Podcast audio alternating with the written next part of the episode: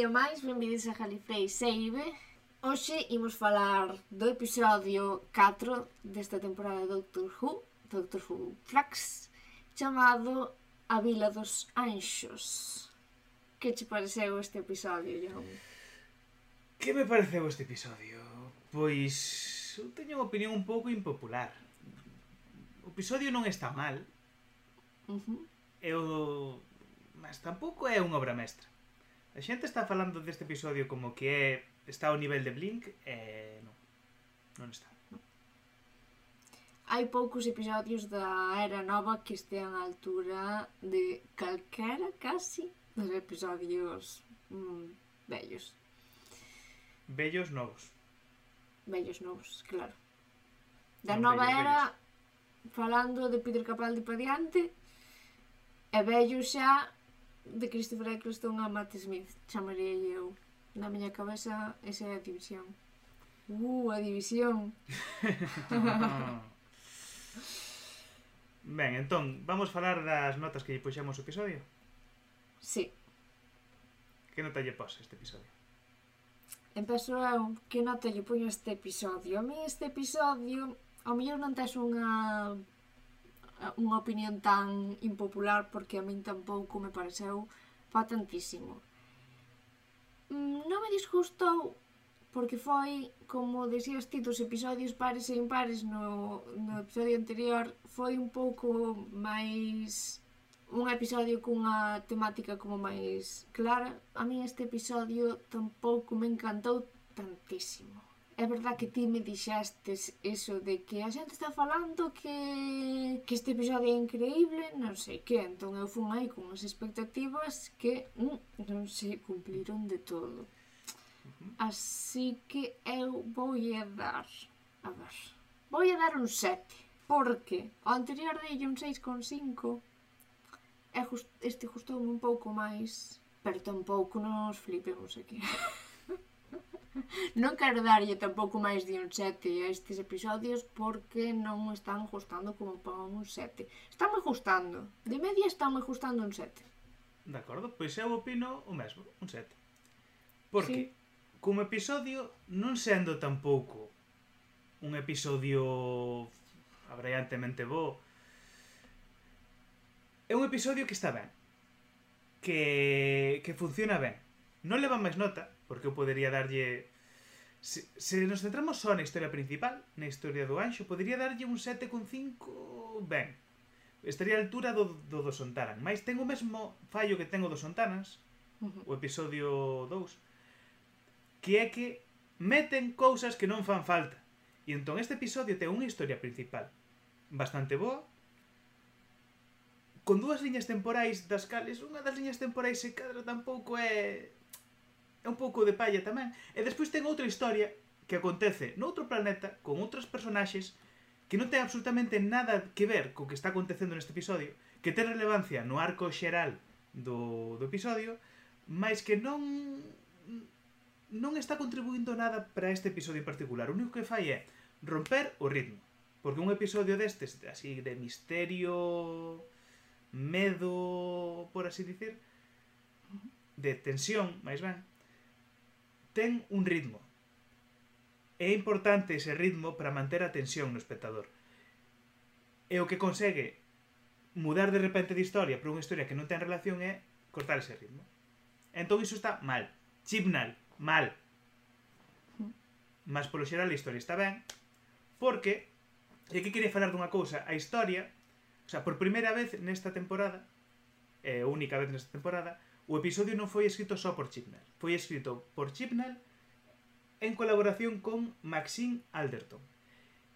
E eu penso que foi máis Maxine Alderton quen fixo o guión do que o propio Chibnall. Eu teño a impresión de que foi ela quen fixo o guión do episodio do, do, de todo o enredo dos anxos e que foi Chibnall quen meteu o que é a continuidade co resto de episodios máis a historia de Bell e de e de Binder.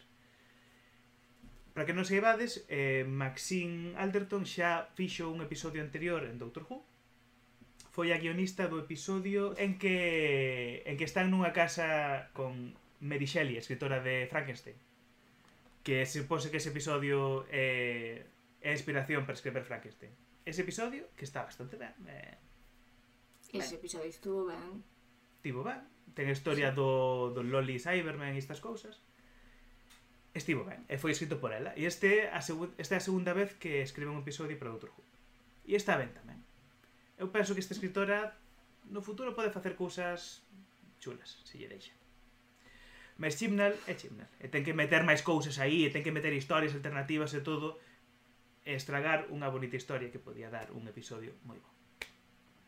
Sí, ao final, se si os episodios estuveran divididos así como O primeiro, exposición de, da, da trama que iba a pasar nesta temporada. O segundo, concéntrase máis no dos Ontarans, si só foron no dos Ontarans. O terceiro, metes de novo o, a continuidade co fluxo. O cuarto, deixanos ver a historia dos Weeping Angels só. Uh -huh. E no quinto, si queres, sigue co teu. Pois sí. Pero si, rompe un pouco o ritmo meter a historia de Binder que podíase resumir un pouco e poñela no poscréditos todo. Xa falaremos dos, do poscréditos. Entón, pasamos a falar do episodio en cuestión.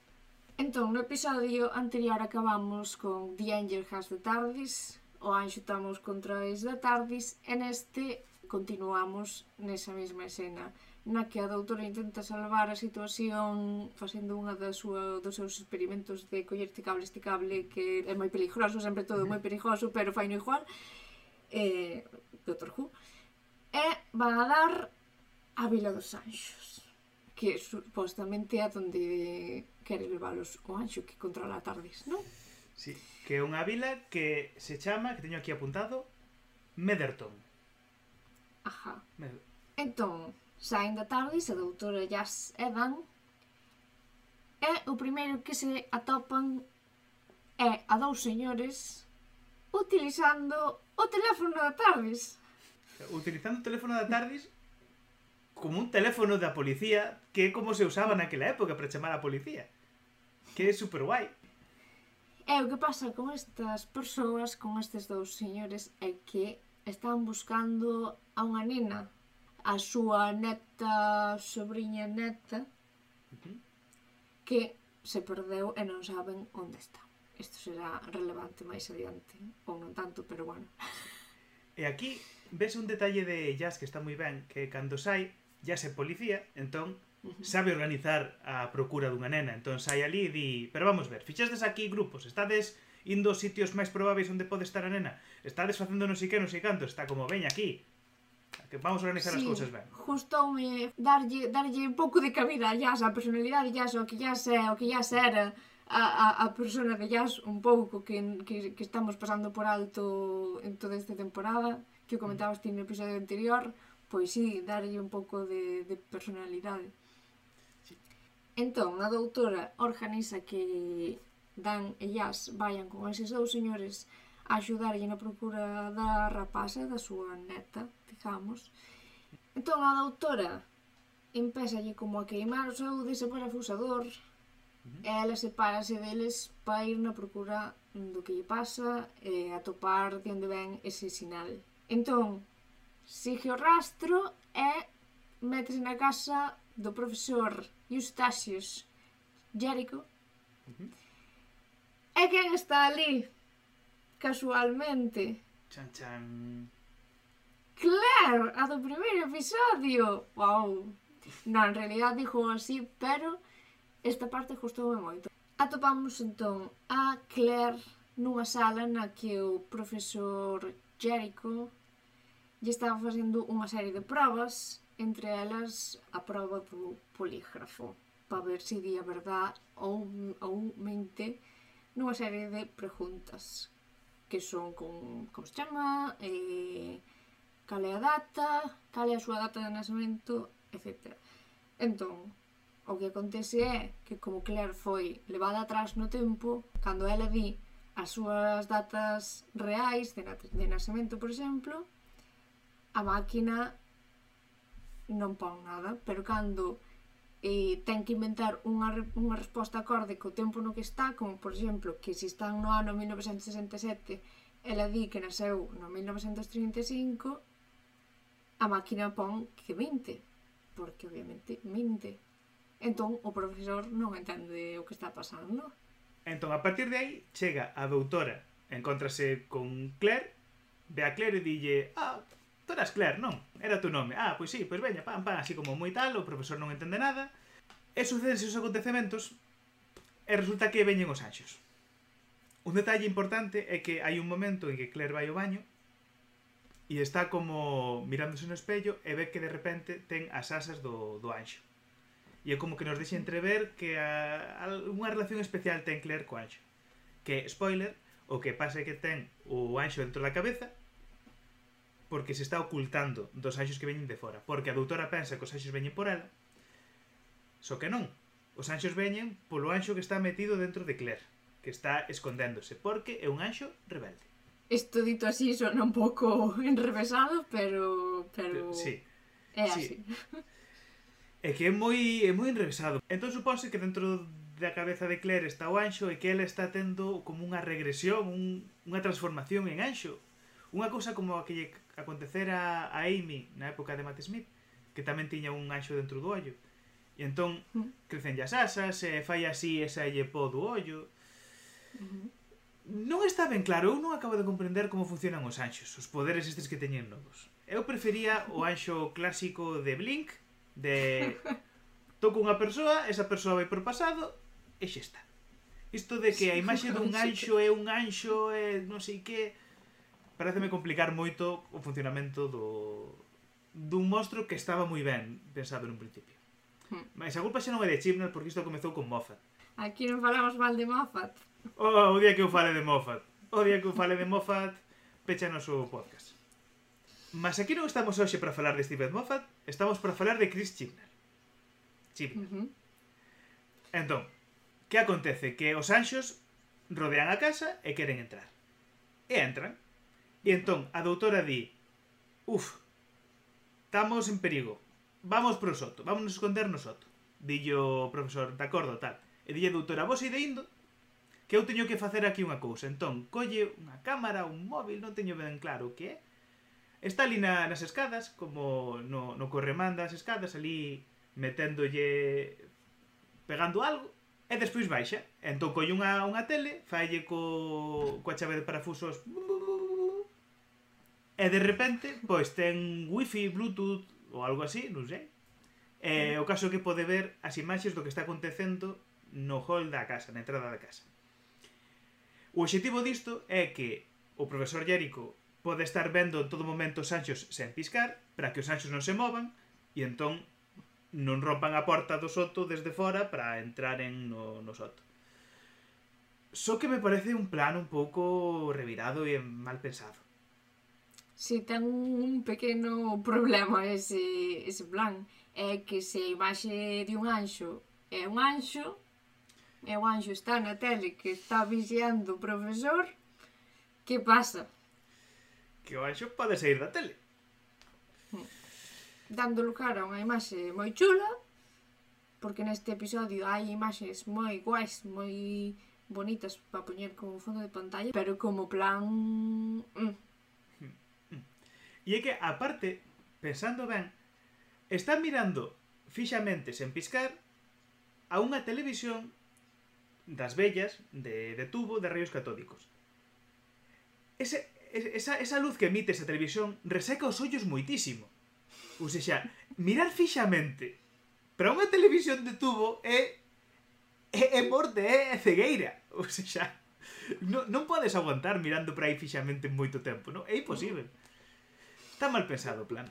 Ah, e, e aparte, unha cousa moi bonita de, de ese momento que están no soto aí, que é a escena máis chula para pôr de como fondo no, no telemóvil, é un momento en que eh, Claire ten un dibuixo dun anxo que fixo para mostrar o anxo das premonicións que ten, porque ten premonicións, claro. Por que non? Así é como, lle, como se lle meteu o anxo, porque O anxo meteuselle na cabeza porque tivo unha premonición do anxo. Entón, tivo a premonición do anxo e como todo o que ten a imaxe dun anxo é un anxo, pois o seu cerebro coa premonición é un anxo. Ten sentido? Non. De acordo. Entón, Claire de deseñou o anxo nun papel para mostrarlo o, o profesor Jericho cando estaba facendo as, as probas. E como todo o que ten a imaxe dun anxo é un anxo, mesmo que sexa un debuxo, sí. entón A doutora tivo que rachar a folla en que estaba o deseño do anxo e botalo para a lareira e prenderlle lume. E no momento que lle prende lume, o anxo sai da, da folla de papel e entón vese o anxo que é máis ben como unha proxección, non é un anxo de verdade aínda, e está todo como en chamas. E ves un anxo en chamas, que visualmente é moi bonito, sentidote sí. máis ben tirando a pouco. Mas visualmente o es moi, sí. moi bo traballo a equipa de, de efectos da serie moi ben, eh? bo traballo Pregúntome canto de acertado ten que estar o dibuixo do anxo para que o anxo sea un anxo Canto de ben feito ten que estar ese anxo para que sea un anxo Mais visualmente o momento é fantástico, eh? Mm. Se non vistes o episodio, se non vistes o episodio, que facedes vendo este podcast? Vede o eh. episodio. Eh? Vede o episodio, que facedes aquí? Vede o episodio hai un momento en que a doutora decide meterse na mente de Claire para falar co anxo que ten dentro da mente. Porque a doutora, sí. e isto sí que, que ten antecedentes, é un pouco psíquica, e faille, eu penso que está a facer unha cousa semellante a que fai no episodio de Girl in the, Fair, in the sí, Fireplace. Sí, sí, sí, sí. Que ese episodio sí. é moi bonito, e sabes que o escribiu tamén? Mofat.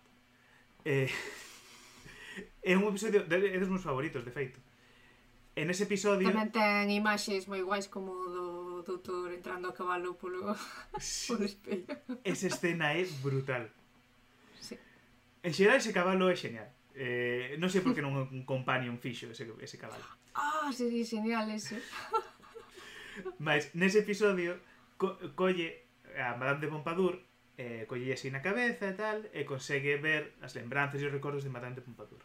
E aquí fai unha cousa semellante, só que como no cerebro está o anxo, pois fa unha escena moi bonita que están como nunha praia, pareceme lembrar, ou unha cousa así, e fala sí, co anxo. Sí, como unha praia que conflue aí, sí. Claro. E entón o anxo dille que pertence que pertenceu á división e que estivo na división ao mesmo tempo que estivo a doutora, na súa vida que non lembra, que supomos que a vida previa ao primeiro doutor, mas non está claro, eu non creo que sexa así ao final, máis pronto. De momento o que sabemos é iso, que é unha vida que non lembra do pasado. E supose que o anxo estivo servindo coa doutora, só que desertou. E por iso os outros anxos veñen por, por el, por ese anxo, porque os outros anxos son da división. E entón decide facer un, un pato coa, coa doutora e dille Eu contoche todo o que non sabes do teu pasado e tú librasme disto. Faz que que poda fuxir e que os outros anxos non me, non me pillen. E entón a doutora di... Pois non entendo nada do que está acontecendo, mas... Dai, farei o que poda. Entón, que acontece? Pois que ao final sai mal, o plano ese sai mal, e os anxos entran no soto igual. Porque, obviamente, é que non tiña sentido. Que acontece? Que a doutora se decata de que de que esa casa ten unha saída especial que ninguén contaba, porque ten como un pasadizo secreto, porque o anterior dono desa casa pois era un poquinho infiel a súa muller. E entón aproveitaba ese, ese pasadizo para ir co, co amante. E as infidelidades dun home anos antes servironlles aquí a doutora a Jericho e a Claire para poderen sair do, do soto sí. e fuxir dos anxos. Pois fuxir dos anxos máis ou menos, porque así como van polo corredor, de repente, todas as paredes son anxos tamén. Uh -huh. E ao final conseguen fuxir, conseguen sair aí e chegan fora e aquí acabaría a parte da historia da doutora de, do profesor e de Claire en 1967. Jericho non consegue sair eh, e, e enviado ao pasado a 1901 onde se vai encontrar coa outra historia que vamos contar despois E chega un punto en que a doutora está como a ver se poderéis sair daqui do pasadizo ou non. E de repente decátase de que pisca e o anxo non se move. E di, ei, e pisca outra vez e o anxo non se move. E di, que está acontecendo? E entón, sai do pasadizo, o exterior, e veremos que o que acontece despois de contar a outra historia. Claro, na outra parte da historia temos allá se Adán buscando a nena perdida a que atopan só que está ela soa na vila. É a mesma vila, pero anos antes, en 1901, está ela soa. A rapaza que xa sabe un pouco o que está a acontecer na vila, xa sabe que non hai ninguén, vais ensinando un pouco o sitio e ensinelles como a vila en 1901 está á beira do espaço exterior. Claro, e aí é un momento en que, en que a nena di que os anxos meteron unha palabra, unha expresión na súa cabeza que é extrazón cuántica. E é como que está extraído cuánticamente a vila en 1901 e está, está no espazo. Extrazón cuántica. Que, que raio é extrazón cuántica? Chimna non podes tomar dúas palabras que soen guais, xuntalas, e pensar que iso xa é a panacea e que iso soluciona todo, non, porque que, que é a estación cuántica? Non está explicado. É que está a vila no medio do, do espazo, ali perdida no medio do mundo. Que, que é? E por qué?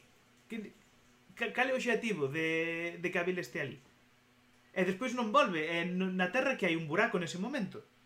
E despois, cando fai a estación cuántica tamén da vila en 1967, hai outro buraco. E por que hai dúas vilas que son a mesma, do mesmo espazo físico, pero de tempos diferentes? Que sentido ten isto, Chibnall? Explica máis cousas, Chibnall. Eu así non podo vivir, non entendo o que está acontecendo no episodio. E non podes dicir estación cuántica e quedar tan tranquilo como dicindo xa está, non teño nada que explicar porque é unha estación cuántica. Explícamo, Chibnall. Explícame, por favor. A ti e a todos, por favor.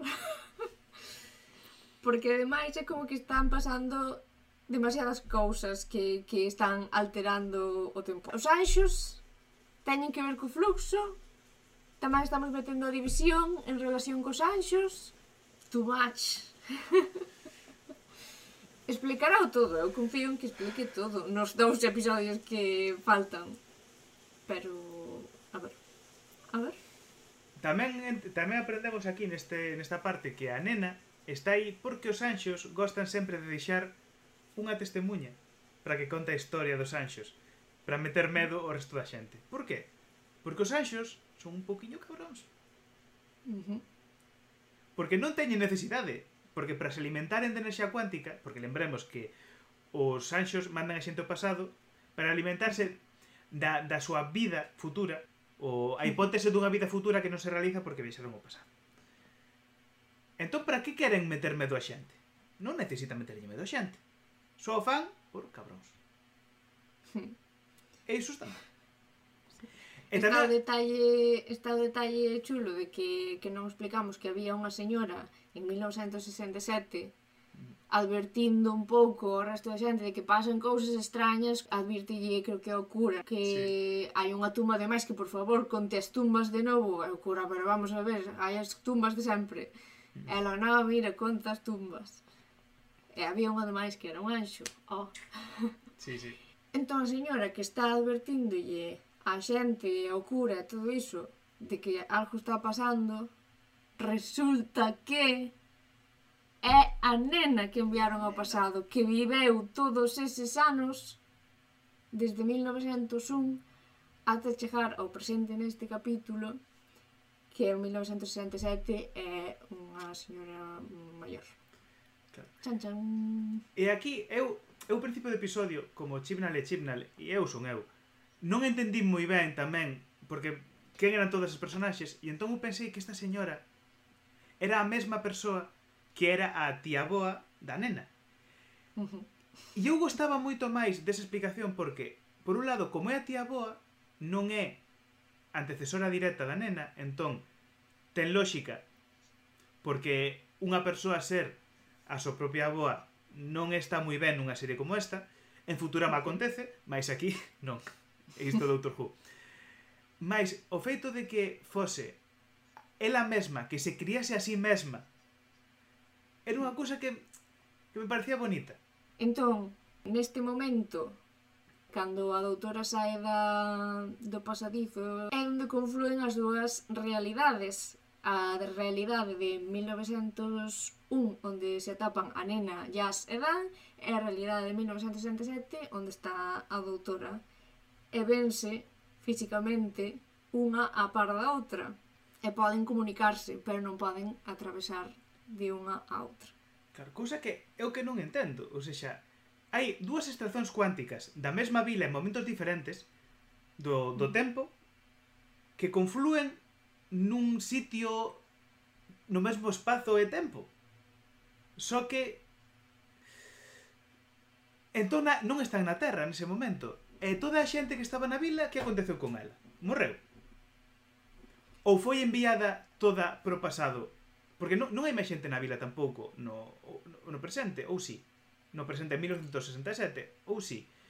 Aí debe haber, porque está a rapaza, está o cura... Claro, pero o cura non se volve saber. E hai tumbas, hai tumbas, o sea que a xente tuvo claro. que morrer, pero si morreron tocados por un anxo por segunda vez, que o explican neste episodio, que se si un anxo che toca por segunda vez, na primeira enviache ao pasado e na segunda supuestamente morres, eu entendín. Sí, porque xa non se pode alimentar máis, entón sí. supónse que morres. Pero como que os desfaen cachiños, non? Sí. Pero hai tumbas, o sea que nesas tumbas non hai ninguén. Claro, e, e supónse que o cura, cando ve que unha das tumbas é un anxo, vai pro pasado. Mas no pasado non está, no pasado está nena soa. Supónse que entón o anxo matou a toda a xente que enviou o pasado, despois matou no pasado, para que non haxa ninguén nin en 1901 nin en 1967. Bueno, en 1967 non sabemos se hai máis xente, porque está o profesor, está o cura, así que podemos asumir que hai máis xente, pero que están nas súas casas, non? Sí. Eu non entendo moito. Eu quero comentar unha cousa, porque son moito de comentar cousas, como podes comprobar. Quero comentar que me parece que neste argumento de 1901 Dan e Jazz sobran absolutamente. O sea, isto todo podía ser dúas escenas do pasado da nena e xa está. A nena soa vagando por aí polo pasado vendo a beira do a beira do, da vila co universo e vendo despois a confluencia co, co, outro, co outro tempo e non se perdería nada do argumento. E entón aquí tamén, dentro do que xa falaremos que lle mete cousas, historias que non teñen que ver con este episodio, dentro deste propio episodio tamén sería moito máis interesante, tería un ritmo moito mellor se non metese tamén toda a parte do pasado de Dan e de Jazz é moi redundante. Entón eu penso que aquí non, eh... non está traballando ben Chibnall cos, cos compaños tampouco. Pero en algún sitio tiña que meter a Dan e a Jazz. É que se, se en vez de disto colle e manda a Dan Yayas para outro sitio para que apareza no episodio que ven e simplemente sexa un, un episodio sen compaños e despois faz o seguinte episodio ao revés a historia dos compaños sen a doutora eu penso que ficaría moito mellor porque que este episodio ten moito potencial e, e, e está mal feito por iso esos detalliños. A mí está me gustando máis os guións que estabas facendo ti que probablemente os que estaba facendo China. Pero sí, é como que en xeral sobran moitas cousas porque cada vez está máis claro que no que se queren centrar é na división. Hmm. Sobra incluso o fluxo desta temporada chamándose Doutor Who Flax, case. Entendo que terá a súa razón de ser, pero cada vez vese máis claro que ao punto ao que queren chegar é a división. Hmm. É a saber que pasou cada doutora antes, é dos, os, as lembranzas das que non se acorda, e todo iso. É todo o demais é, é, é para cubrir sí. o, a esa explicación. Claro, ves, é que están estragando unha idea boa. Se a idea era facer a historia da doutora na división, fai unha temporada de seis episodios centrándote nesa historia. Se a idea era facer episodios con historias diferentes, a dos Sontarans, a dos Anxos, fai unha temporada normal, con episodios uh -huh. de cada cousa, e se tal, mete un episodio principio da historia do fluxo que despois no, no final da temporada se resolva. De acordo? Mas non queres facer as dúas cousas ao mesmo tempo porque non está funcionando. Porque a idea inicial que tiña eu do que ia ser esta, esta temporada non está sendo así non está sendo unha non, historia está... en seis mm. capítulos, en seis episodios. Está sendo unha chafallada. Entón estamos no momento da confluencia entre 1901 e 1967. Dun lado temos a, a Jazz, a Dan e a Nena, e do outro lado temos a doutora saindo do, do pasadizo, que xusto a saída do pasadizo, cadra que está aí na confluencia. E lembramos que no momento final do pasadizo o profesor Jericho non conseguira sair do pasadizo, senón que fora tocado por un anxo, e o ser tocado polo anxo foi automáticamente a 1901. En outro lado, entón, están vendo como sai a doutora, está ali Claire, Claire Anxo, e todos os anxos ao redor, que os anxos non se movían porque estaban esperando que saíse a doutora. Por que? Porque resulta que Claire, o anxo Claire, traizoou a doutora. E o, o, aquilo que patara coa doutora de, de que lle a contar o seu pasado en troca de que, de que a doutora liberta, uh, o libertase do, dos outros anxos, resulta que non. Que decidiu facer outro pacto diferente co resto de anxos, que lembremos son anxos da división, e o pacto era que entregaba a doutora e entón os outros anxos deixaban Noel en paz porque máis importante que un anxo rebelde é a doutora rebelde. E entón vese que os anxos apañan a doutora e vese unha das escenas máis impactantes do, do episodio da era de, de Chibnall e eu mesmo diría que de toda de todo Doctor sí. Who que é sí, sí, a doutora sí. converténdose nun anxo que é sí. épico Sí, señor. Esa imaxe, outro fondo de pantalla. Sí. Increíble. Totalmente. Entón, conclusións deste episodio. Como episodio sobre os anxos está ben, uh -huh. pero, na miña opinión, todo o tema da división, uff. Uff. Porque, por un lado, teño varias críticas en canto á división por un lado, a crítica, mm, o mellor, máis obvia, que é a de se si a división é tan importante, é algo tan importante ao largo de todo, ao longo de todo o tempo, porque non sabíamos nada desta división hasta ahora. A crítica de que a división ten que ver con vidas pasadas do, da doutora que mm, ou ao final non é así ou aí hai máis plot holes mm, dos que queremos porque non encaixa. Por outro lado, parece que ao final o relevante desta temporada é a división e non o fluxo e cousa que creo mm, relevante é que a Chimna non lle quedan moitos episodios. Dous. Para solucionar todo isto que está metendo. Pode solucionar o fluxo, sí, pero todo o tema da división dame a impresión de que armou todo este lío de Timeless Child de, do fluxo do, da división e vai o deixar o seguinte showrunner en plan un zápate totalmente. Russell D. Davis, zápate eu entendo que nunha serie tan longa ten que haber cambios non pode non haber ningún cambio ao longo de tantos episodios. Podes meter, podes meter cambios, como o cambio que meteron no no aniversario, no 50 aniversario, que xa foi un pouco acepto, pero bueno. Claro, e que o que acontece é que iso do aniversario, o único que contradí é o lore que meteron na serie nova que o principio da serie nova está a Guerra do Tempo co destrución de Gallifrey Uh -huh. E o 50 aniversario corrixe que Gallifrey non estea destruído. Uh -huh. Mas non se mete no canon inicial, na orixe mesma do doutor de hai 50 anos. Porque o bonito da historia do doutor da orixe é que non é ninguén especial. Sí. É que é simplemente un señor do tempo máis que fuxiu e que se converteu en quen é polas súas viaxes, porque ao longo das súas viaxes no tempo e no espazo aprendeu e se converteu en quen é. Se de repente é o neno elixido Xesús Cristo resucitado na Terra, perde todo o sentido. Porque xa, xa non é unha persoa común que fuxiu. É o elixido, o Mesías. Sí. É... Sí. Perde todo o sentido. É... Mas eu teño esperanza.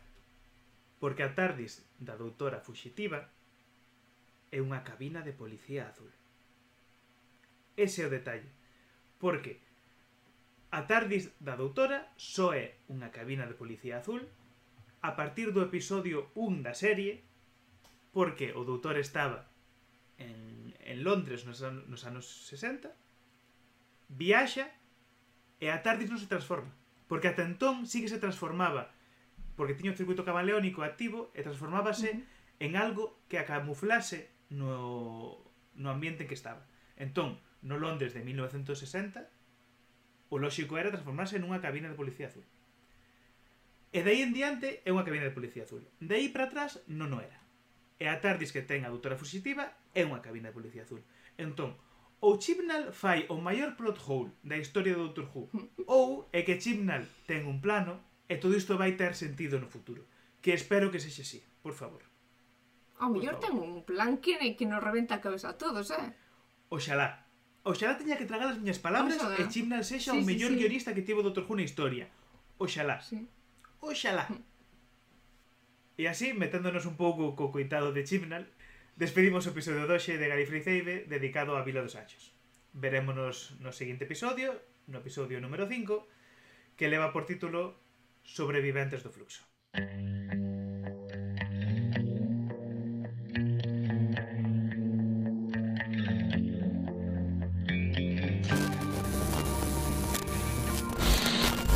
John, espera. Que? Que foi? Non nos esquecemos de algo. Houbo algo diferente neste episodio. Houbo unha escena post-créditos. Claro. Non nos esqueceremos de falar de Binder e de Bell. A historia de Binder e Bell é de escena post-créditos, claro que sí.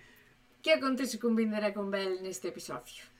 Pois claro que nestas partes do episodio que non importan pro episodio e que o único que fan é amolar dentro do que é o enredo principal, temos a historia de Bel nun principio. Bel chega a un, a un planeta que, que ten xente, que son refuxados do, do fluxo. E digo un planeta e non un planeta. É, se non entendín mal, é medio planeta que ten un cuarto de satélite, de, o cuarto de lúa, e o está orbitando ao redor dun cacho de sol porque o fluxo fixo fixo moito mal. Estrajouse. Entón está todo moi estragado. E aí están como os últimos sobreviventes que van que van restando. E entón chega e encontrase cun home que lle di Buah, acabas de chegar no momento idóneo, porque xusto agora vámonos reunir co líder que nos vai levar na súa nave espacial ao planeta Felizonia. E entón, colle a Bel e van xuntos a unha escena que é, é moi reminiscente de, do que é unha seita. Porque está toda a xente abaixo como adorando e de repente está Zure ali no alto da montaña tipo regocixaivos porque está aquí quen vos vai salvar e o que realmente está a facer é coller un passenger destes que tiña no outro episodio e facer que toda a xente vaya dentro do passenger. Só que Bel é intelixente. Entón di Cona, isto non, non, é, non nos vai salvar. O que vai facer é encerrarnos aí dentro dese passenger e vamos estar bastante bastante mal. Avisou de que máis ben é un cárcere, non é a salvación. Claro.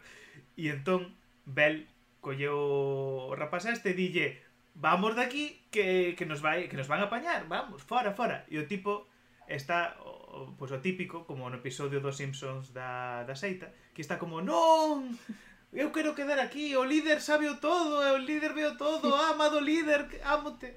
E a tipa está como, non, vamos, vamos fora de aquí, que nos vai a apañar. E saco dali, e o tipo está como, non, odiote, por que me fixache isto, e tal. E non vemos máis da historia. E acaba así a cousa. de sabemos que Azure está collendo xente coitada que está desesperada e metendo dentro dos passengers e que Bell sabe o que é un passenger e salvou ese home. E pasamos disto porque isto está así no medio do episodio, porque sí. En a escena postcréditos, que é unha cousa novidosa en Doctor Who, unha cousa que nunca se fixera antes, na escena postcréditos vemos que Binder chega a ese mesmo planeta e que se topa con esa mesma persoa, con ese mesmo home Entón saca unha foto de Bela e dille e non verías esta tipa. Entón o tipo di, ah, esa, esa muller salvoume a vida. Que sería de min porque me salvou a vida? Porque en algún momento non sei ben por que decatouse do que había. Non sei ben como, nin por que non se explica. Mais... Debeu pasar tempo, imagine desde que desde claro. que se atopou con, con Bel. E entón o home este leva a Binder a unha rocha que hai ali e, e ten como un holograma de que deixou unha mensaxe gravada a Bel para Vindas.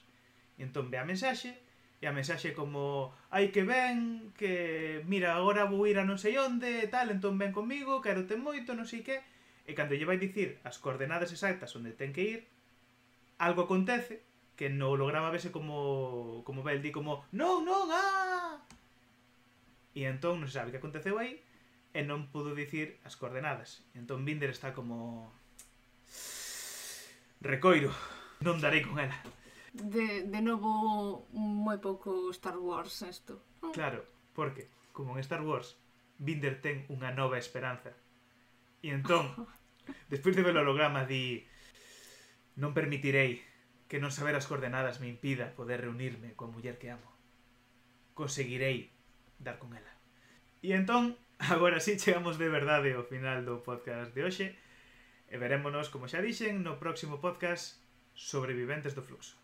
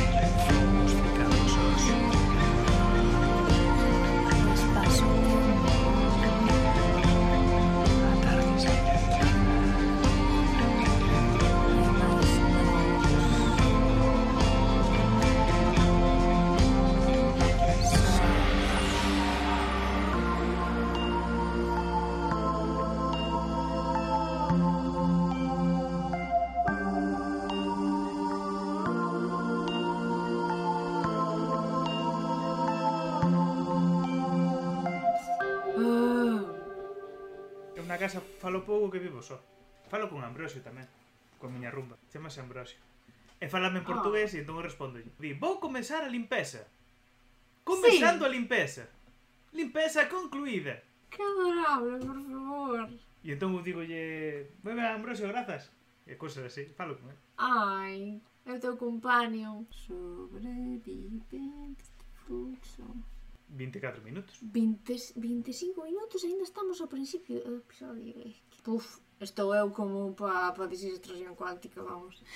Entón agora cando dis que non che gusta a división, que es máis de multiplicacións, é a 1 e 5 da mañán, eh? Mima. Saturday night. Nunca é a, a sinal. A sinal é facela a túa sinatula.